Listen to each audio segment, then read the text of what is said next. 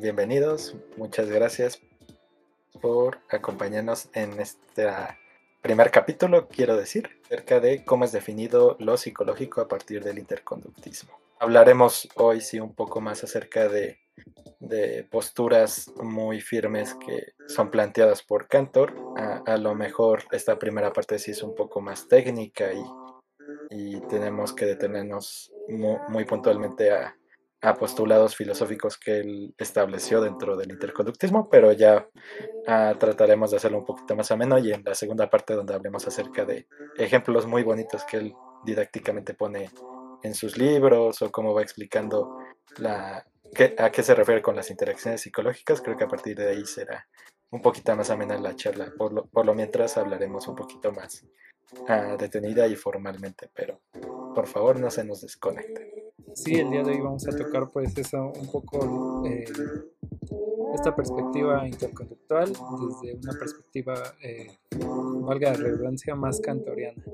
Eh, si bien sabemos que ahora los argumentos de Rives son un poco ya aún mucho diferentes a lo que venía planteando Cantor, pues vamos a irnos de ahí, partiendo desde Cantor y pues después hasta Rives, ¿no?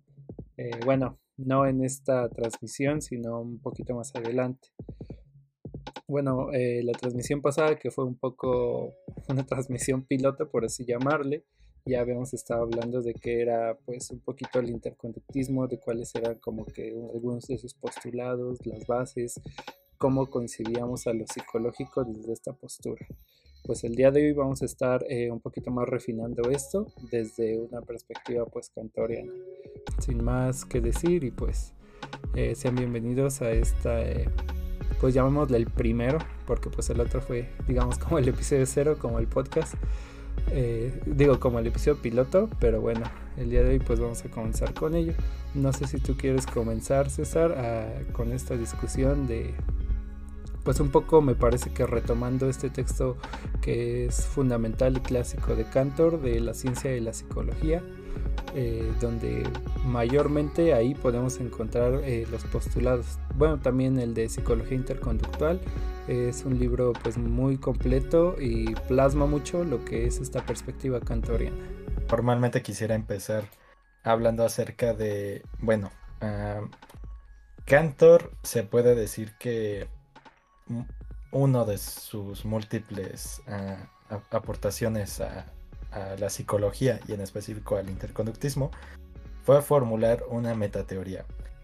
Con esto ah, se refiere a que como tal todo lo descrito por Cantor en libros como La ciencia de la psicología, ah, Lógica de la ciencia moderna, ah, La psicología interconductual, un ejemplo de construcción científica, como tal sentó bases para describir leyes acerca de la interconducta, o lo que él denomina la interconducta, sino que formuló postulados filosóficos y protapostulados, como él los definiría, que sentan las bases para una teoría psicológica. Como tal, él no ah, quiere formular leyes acerca de cómo se dan las interacciones, sino que va definiendo más filosóficamente qué tipo de interacciones vamos a estudiar los psicólogos interconductuales. Y es entonces ah, Ah, importante a partir de esta aclaración que eh, comencemos a explicar que para Cantor existen diferentes instituciones de la ciencia y con esto se refiere a las múltiples disciplinas científicas que existen. ¿Por qué nos diferenciamos de otras ciencias? Y es a partir de eso que llegamos a un objeto de estudio y una definición ah, en específico para la psicología. Ah, es entonces a partir de este punto que ya comenzamos a ver que en principio Cantor empieza a ver que a, diferencia de otras disciplinas, nosotros nos vamos a interesar por un tipo de interacción en específico. Y él hace la aclaración de que no es que estudiemos diferentes cosas, sino que vamos a estudiar las mismas interacciones, que es de un individuo en su ambiente, pero eh, en estas interacciones vamos a estudiar algo en específico. Y para él esto específico era la interconducta no sé si quieras aportar ahorita algo, Ale, o... Este, pues sí, hablando de Cantor, eh, él para él el objeto de estudio es la interconducta, que pues bueno, eh, la define como esta interconducta de los organismos en relación a las cosas y a los eventos que hay en su medio ambiente, que consiste, dice él, en acciones específicas que son recíprocas tanto en organismos como en objetos. Es decir, aquí nos olvidamos un poco de lo que sería eh, este postulado tradicional de que nada más hay una relación en, eh, donde el organismo afecta al ambiente o el ambiente afecta al organismo, sino aquí va a ser una relación recíproca donde ambos eh, se van a afectar, va a haber una afectación mutua. A esta afectación mutua Cantor le va a llamar función, más específicamente función estímulo-respuesta, que va a ser digamos eh, hasta Cantor en lo que nos vamos a centrar pues los interconductistas. También es bien importante recalcar que bueno, la psicología se diferencia de lo eh, de lo físico, de la ciencia física y de la ciencia biológica. Vamos a ver, por ejemplo, más adelante a que él nos va a decir que lo psicológico es coextensivo de lo biológico y también pues va de lo convencional, ¿no? Pero bueno, con Cantor nos dice que aparte de seres, eh, por así llamarles, de personas que tienen una por así llamarle también, dimensión psicológica, pues también tienen este sustrato pues biológico, ¿no? Todo ser psicológico, por así llamarle, va a ser también un ser biológico. Y bueno, como ya lo dijo eh, César, pues eh, la psicología sí va a diferenciar de otras disciplinas como la física y la biología, aunque también ellas estudian eh, esta interacción pues son interacciones diferentes. Por ejemplo, eh, Cantor nos dice que bueno, eh, lo que estudia la física son interacciones pues entre objetos inanimados eh, con un simple intercambio ya sea de fuerza o de energía o como se le quiera llamar en esa disciplina o dominio, mientras que pues en la biología la interacción pues meramente biológica va a ser responsiva, eso lo dice él en su libro La ciencia de la psicología. Eh, lo que dice es que los órganos pues poseen cierta irritabilidad y muestran eh, acciones que son constantes. Algunas de estas acciones pues ya vienen adquiridas al nacer, ¿no? Por ejemplo, tenemos la parte de eh, la nutrición en los seres humanos, del metabolismo. Hay algunas, por así llamarle, se me fue un poco la palabra, los, los órganos eh, o los tejidos biológicos no necesitan eh, tener cierto, bueno, algunos sí, cierto desarrollo a lo largo de, eh, de, la historia del individuo. Hay algunos que ya al momento del nacimiento ya se encuentran, por así llamarle, pues especializados, ¿no? A comparación de esto que es lo psicológico. y, y, básicamente con esta diferenciación es lo que veníamos diciendo. Cantor no dice que estudiemos objetos diferentes o organismos diferentes. Habla de que en la interacción de los organismos con el ambiente, ah, entiéndase el organismo, personas, animales, que en realidad las personas somos animales, pero animales no humanos, habla acerca de que la física estudia esa interacción de fuerzas, por ejemplo, que hace que ciertos objetos uh, interactúan entre sí y se haya este intercambio de fuerzas. Por aparte, la biología estudia este intercambio de, de, lo que venía diciendo Ale, ah, cómo se da esta irritación entre ah, los tejidos biológicos, cómo se da este otro intercambio de energías que ahora no es solamente en términos de fuerzas, sino también de sustratos, de de elementos y, esto es otro tipo de interacción. Entonces, hablamos de que en una misma interacción puedes estudiar estas dos ah, formas, tanto lo físico, el intercambio de fuerzas, como lo biológico. Y por aparte, lo que nos diferencia entonces a nosotros los psicólogos es que estudiamos otra faceta de esta interacción, que sería lo que ya más a detalle va explicando Cantor y en un momento lo, hablaremos, pero por el momento también una parte importante que no, no solo es recalcado por Cantor, sino también lo rescatamos de, de por ejemplo, la doctora Campuzano, es que es necesario que hagamos esta diferenciación para nuestra disciplina, dado que popularmente se reconoce a lo psicológico o a la psicología como de maneras diferentes, o es ocupado el término de maneras diferentes. algunas veces podemos referirnos a estos procesos mentales, como llamarían algunos. Ah, se puede hablar de herramientas para, para hacer cambios de la conducta de las personas o en este caso hablar acerca de qué tipo de interacción es la que estudiamos como objeto de estudio. Entonces, ah, esta parte es desarrollada un poquito más formalmente por la doctora dentro de su prólogo del libro de análisis contingencial, pero es algo que consideramos vital, ya que si es desde el principio, desde, desde Cantor, ah, es vital esta definición del objeto de estudio para no, para no entrelazarnos con el trabajo entre otras disciplinas y para delimitar bien qué es lo que estamos haciendo nosotros y hasta dónde nosotros podemos intervenir y de cierta manera manipular lo que consideramos como nuestro objeto de estudio. Sí, claro. Eh, bueno, esto me parece que también lo aborda Cantor y Rives eh, en algunos de esos libros, no me acuerdo cuál, pero pues sí no tendría sentido eh, plantear una ciencia que ya estudie lo que estudia pues otra ciencia, ¿no? Por esto pues la psicología se aparta, o bueno, a su vez hay ocasiones donde sí, va a haber digamos este roce que va a tener con lo que es la ciencia biológica y pues también con lo físico, ¿no? Me parece que Cantor en alguno de sus libros eh, ha desarrollado cómo se relacionan la psicología con por ejemplo la física, la biología eh, y otro tipo de disciplinas. Y pues bueno, retomando un poco eh, sobre entonces qué interacciones estudian los psicólogos, pues Cantor nos dice que este tipo de interacciones les podemos denominar pues interacciones ajustivas, ¿no? Si bien ya habíamos dicho que las interacciones biológicas son fijas, que casi siempre eh, que, que, hay una interacción biológica, esta va a ser constante y fija, no va a haber variaciones, ¿no? A diferencia de ello, una interacción eh, psicológica va a ser un poco más flexible, ¿no?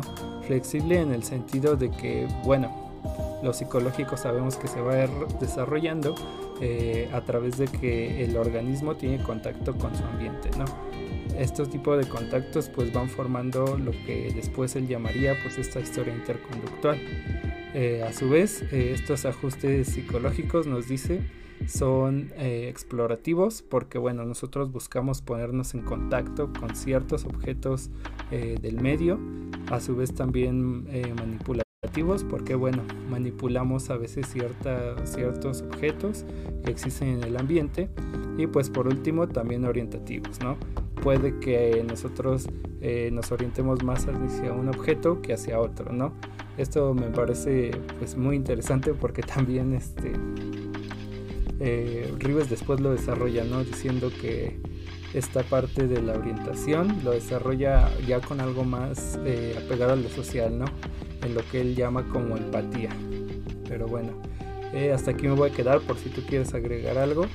Ah, no, creo que ya muy detenidamente creo que ya fuimos desarrollando de uh, por, qué es importante dentro de ah, el interconductismo la definición del objeto y creo que simplemente ahorita valdría la pena que pasáramos a hablar acerca de las características que él propone de las interacciones psicológicas y entonces por qué se diferencian de, de, las, de las otras interacciones. Sí, sí, entonces, bueno, aquí básicamente ah, queríamos leerles los ejemplos que propone Cantor, que son muy didácticos, y en segundo lugar también proponerles otros ejemplos que nosotros fuimos viendo de a qué se refiere con las características. En primer lugar, habla de que, este, que las interacciones psicológicas son diferenciales.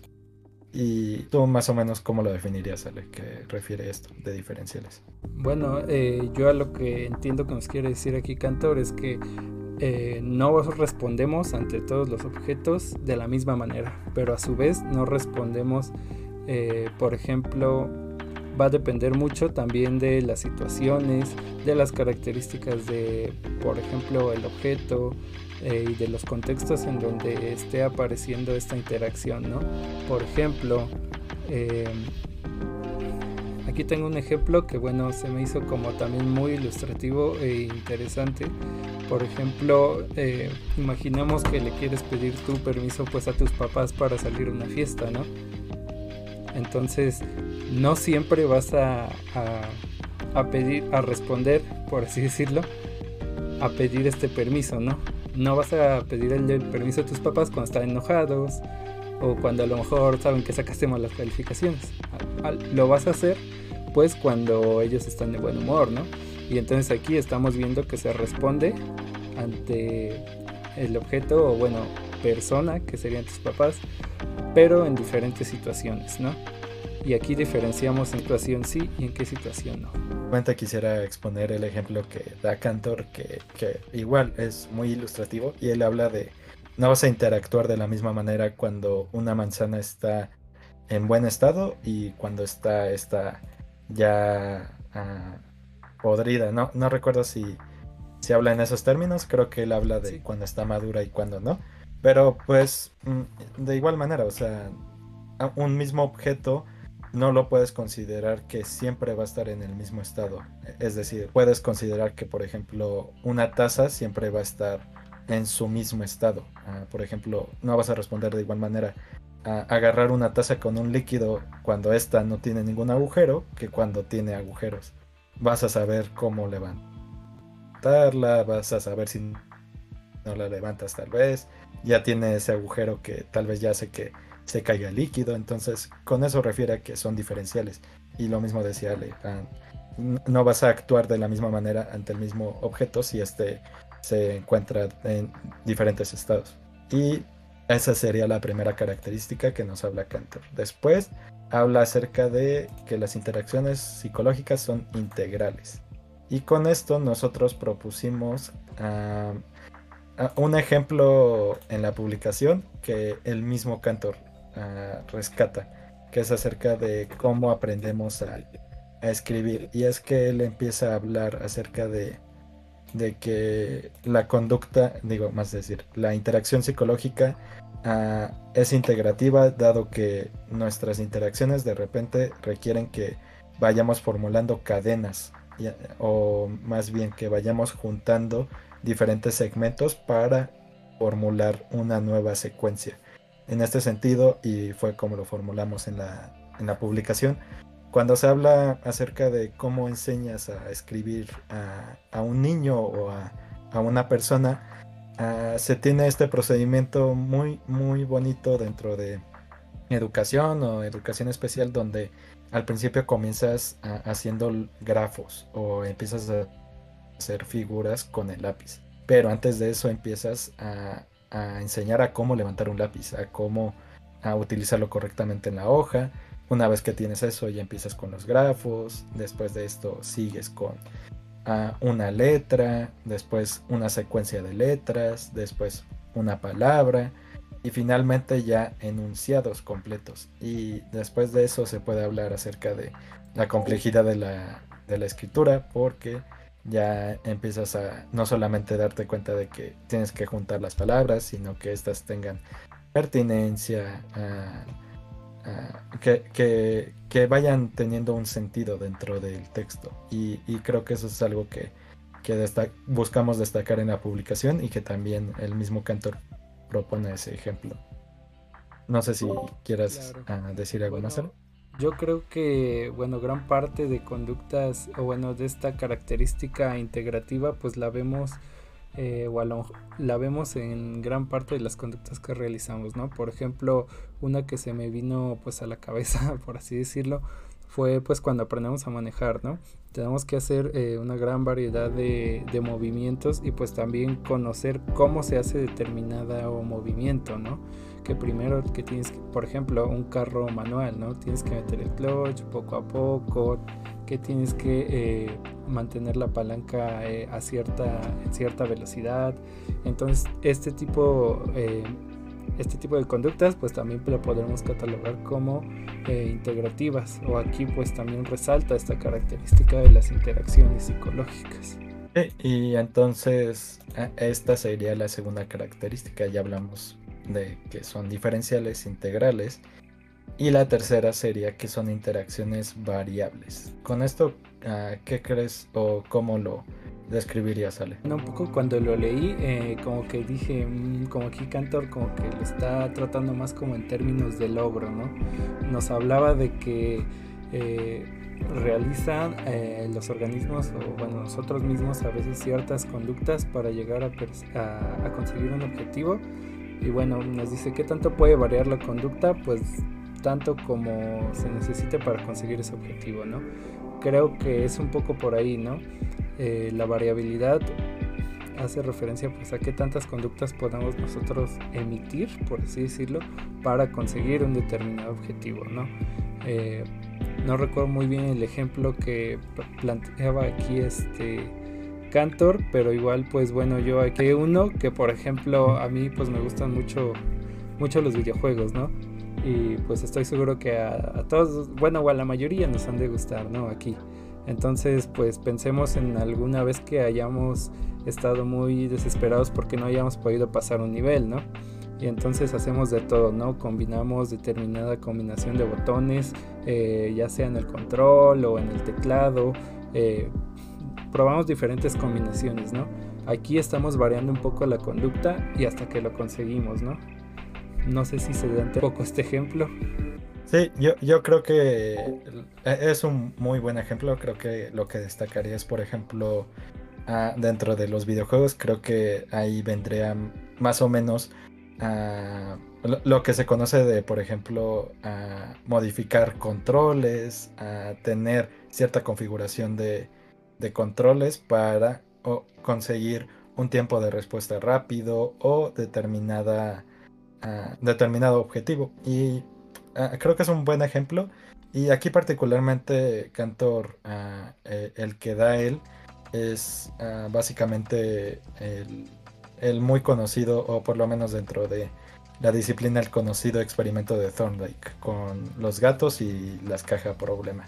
Para aquellos que no llegaran a conocer este ejemplo, básicamente Thorndike fue igualmente, no, recuerdo bien si fue psicólogo como tal, pero dentro de, de la rama se conoce su experimento dado sus implicaciones dentro del conductismo.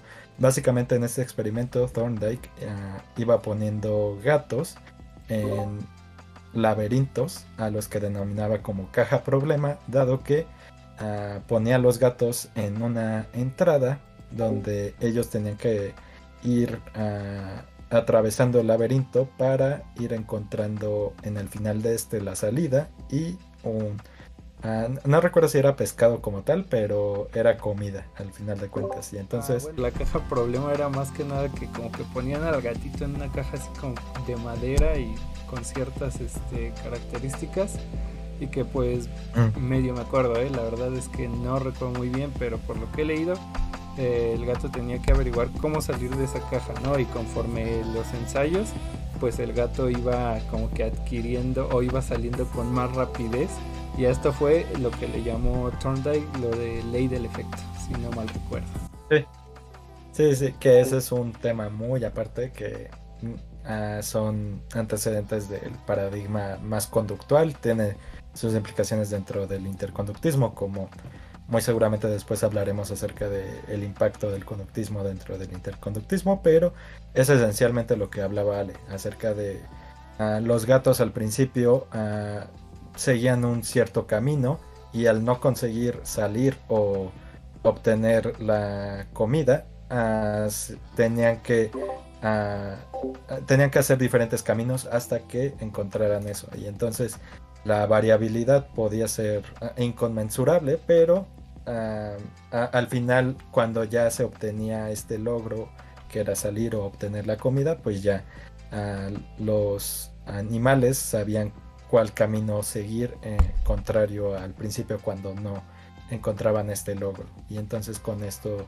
refiere Cantor a la variabilidad de las interacciones psicológicas. Y entonces con esto pasamos ahora a otra característica acerca de que las interacciones psicológicas son modificables.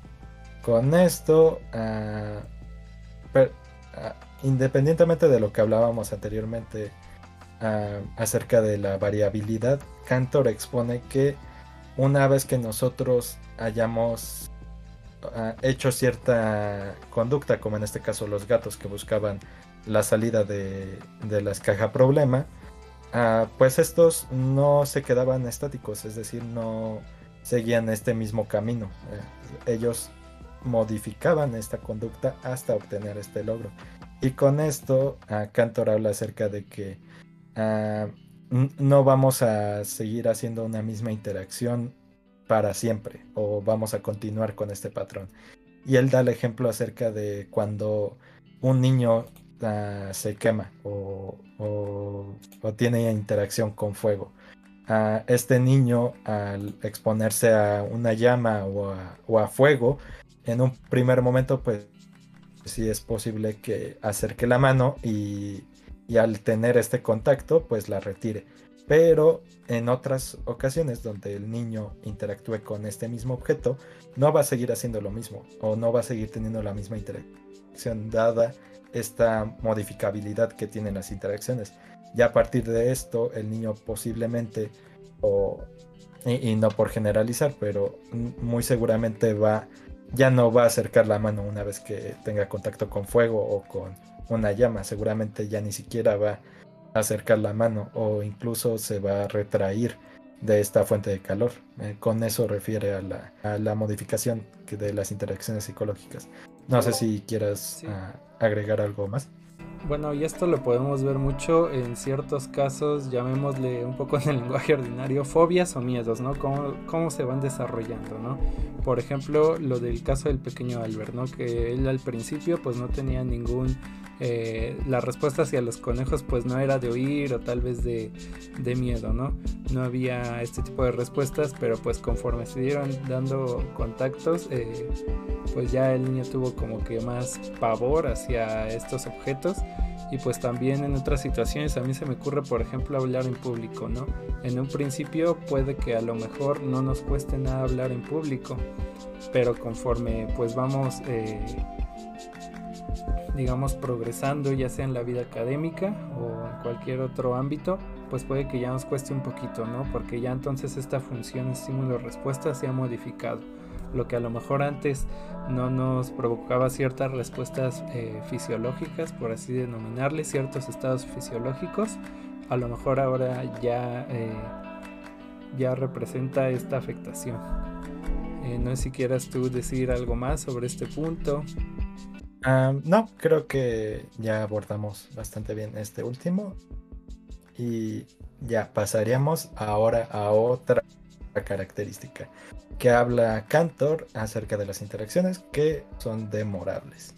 Con esto, no sé si tú quieras dar un ejemplo antes, Ale, o, si quieres que yo explique acerca de mi, mi particular interés en esta última, dado sus conexiones con cómo es descrita la memoria. No, no sé si quieras decir algo tú. Mm, si quieres adelante, a mí me parece también está muy interesante. Te decía que un poco aquí eh, mi interés eh, un poco me recordó a lo que ya después planteé Rives también, ¿no? Esto del desligamiento funcional, de que podemos eh, de que podemos dar cierta respuesta, a lo mejor sin tener el estímulo aquí. Eh, pero bueno, prosigue tú.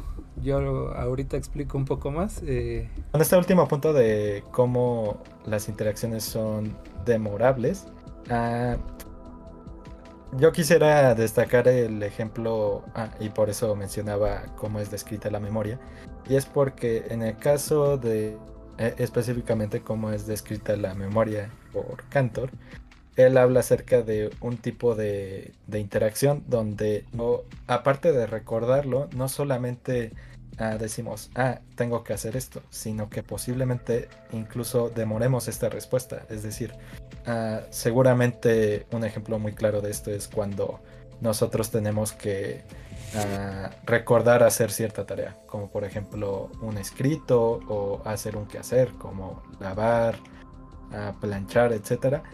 Pero muy seguramente no, no es una acción que requiera ah, inmediatez o que la hagamos en el momento, sino que es algo que tengamos que recordar para un momento futuro, para que esa tarea se cumpla, pero en un determinado momento. Y en este sentido, cuando se habla de que las interacciones son demorables, se habla de que, ah, por ejemplo, nosotros podemos decir, ah, es que tengo que ah, hacer la tarea, pero a lo mejor en este momento estoy haciendo algo más, o este momento no lo tengo ah, organizado para hacer esa tarea en específico. Simplemente tengo que recordar hacerla y en un momento futuro la voy a hacer. Con eso refiere específicamente Cantor a, la demoración de las interacciones psicológicas. Y el ejemplo que él da claramente es asistir al teatro. E, él pone un ejemplo muy, muy, ah, muy bonito que es acerca de no solamente voy a recordar que tengo que ir al teatro, sino que voy a recordarlo ah, yendo al teatro, pero en un momento futuro.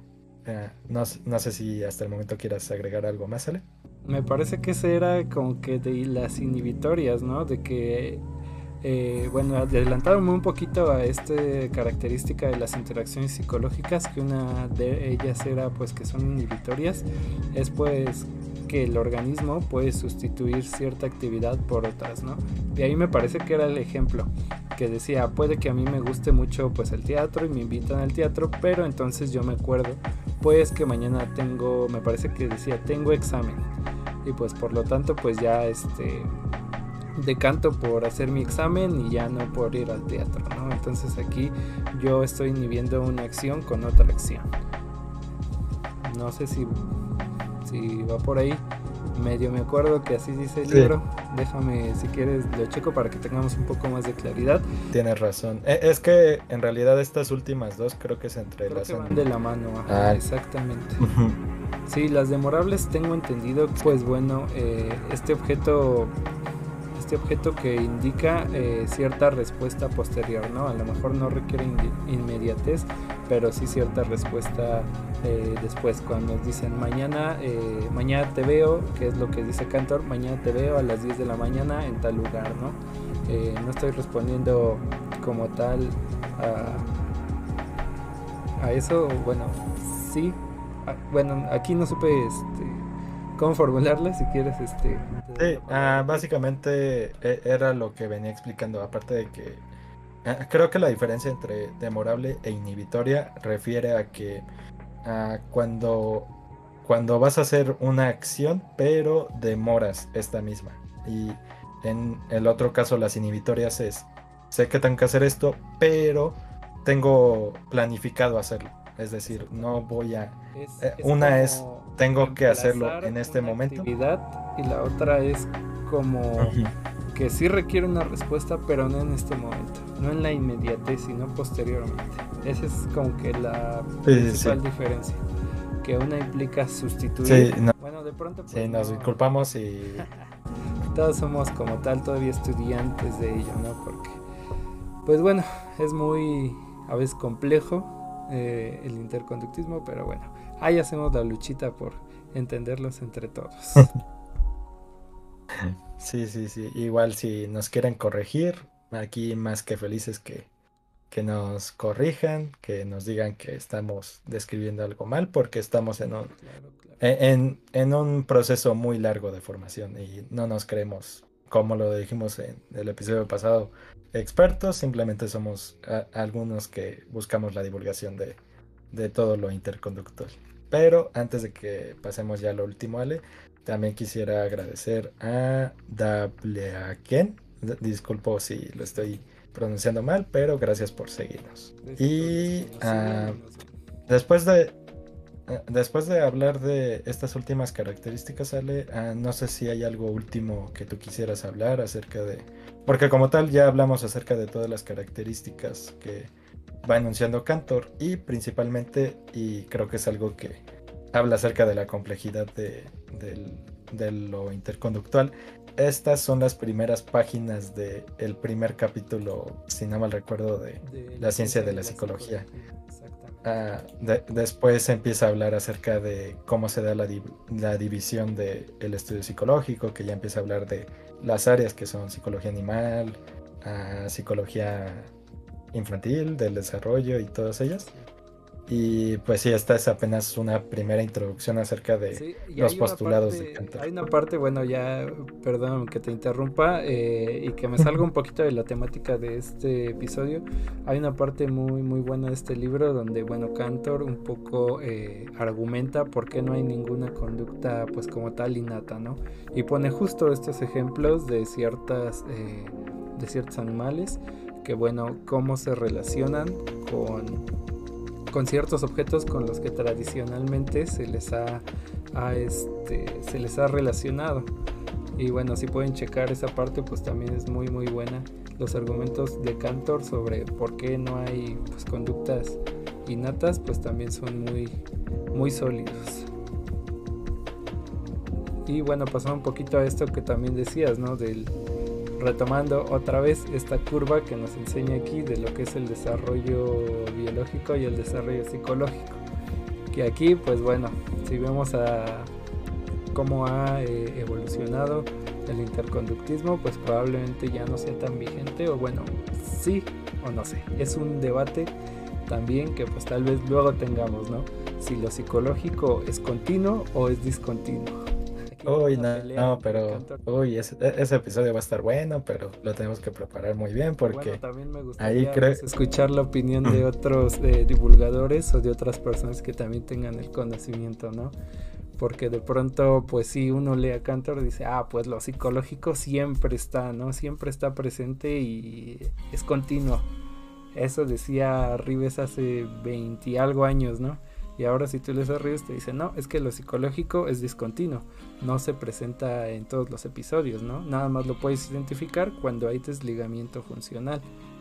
Eso es lo psicológico. sí, pero creo que creo que como tal ahí incluso entre nosotros dos hay esa disparidad de que creo que yo soy un poquito más apegado a lo cantoriano y tú ya ahí te veo un poquito más agarrando los ribes. Pero pues son posturas que al final, sí, creo que son posturas que al final uh, cada quien eh, elige basado en cómo conectamos lógicamente uh, o empatamos nuestro uh, trabajo. Es decir, yo considero, por ejemplo, que lo que describe Cantor para mí personalmente y dentro de mi trabajo es en lo que me baso y si tú ah, o alguien más escoge a seguir bajo la bajo lo que pronuncia Rives, está en todo su derecho, es una postura muy bien sustentada en la teoría de, del desligamiento, en todo lo que ha descrito Rives a partir de teoría de la psicología. Entonces, no, no creo que sea algo malo tener esta diferencia, pero pues sí es algo que lleva a una discusión muy, muy, Sí, sí, es una discusión muy larga. Que, no sé dónde acabe ese. ¿eh? Yo, yo dije, a ver a, algún cantoriano así con bases sólidas discutir con Rives y a ver qué sale, ¿no? Pero bueno, no creo que pase. Estaría interesante. Poner a Linda Hayes con Estaría ¿no? A ver cómo es lo psicológico y bueno, qué es lo psicológico y cómo se presenta. Sería pues un muy buen debate. Pero bueno. Sí, sí, sí. y eh, ¿Tienes otra cosa pues que quieras decir en este episodio, en este espacio?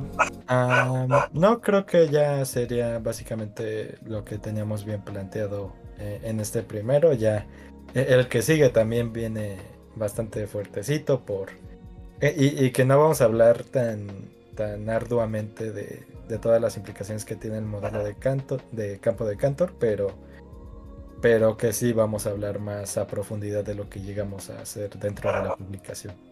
Sí, sí, un poco de eso. Y, pues también me gustaría hablar un par de, eh, de postulados. pues ya ves en este libro de psicología interconductual hay varias cosas que Cantor eh, postula y que pues son justo el esqueleto de este pues del sistema interconductual como lo planteó él. Sí, pero creo que por el momento podríamos dejar hasta aquí este primer episodio. Eh, agradecemos mucho la, a, los que nos empezaron a seguir ahorita, a, la página de Conductismo por, por ahí seguirnos también. y, y, muchas gracias a todos por, por oírnos un rato. Nos vemos la siguiente semana ya en el horario habitual, que son los martes a las 7. A las 7 de la tarde. Sí, pues muchas gracias y bueno, pues los vemos el martes. Eh, se aceptan también quejas, comentarios, dudas, de, de todo se acepta, ¿no? Hasta pues críticas y pues agradecemos pues, su, su, atención y el tiempo que nos dedicaron. Sabemos que a veces estos podcasts son muy, muy pequeños, pero pues me parece que la información pues es, es muy concreta. Igualmente pues como ya lo reiteré, si les ha quedado alguna duda o algo que quieran aclarar, pues eh, en los comentarios o ahí está la página igual en Facebook e Instagram, Intercontingencial, ahí nos pueden encontrar y pues ya estas semanas estaremos subiendo un poco más de contenido porque pues nos hemos visto lentos por algunas situaciones, más que nada por temas académicos, pues la tesis eh, nos come. Sí, pero, pero bueno, muchas gracias de nueva cuenta por su asistencia el día de hoy y esperemos que nos puedan seguir en la página e, y de igual manera si quieren checar de nuevo a lo que fuimos tratando pueden escucharnos en formato de podcast en Spotify y ahora en Apple Podcast. Próximamente veremos si lo subimos en otras plataformas, por lo mientras en esas dos. Sin nada más que decir, agradecemos y hasta aquí le dejamos. Hasta luego, Bye. cuídense y buenas noches.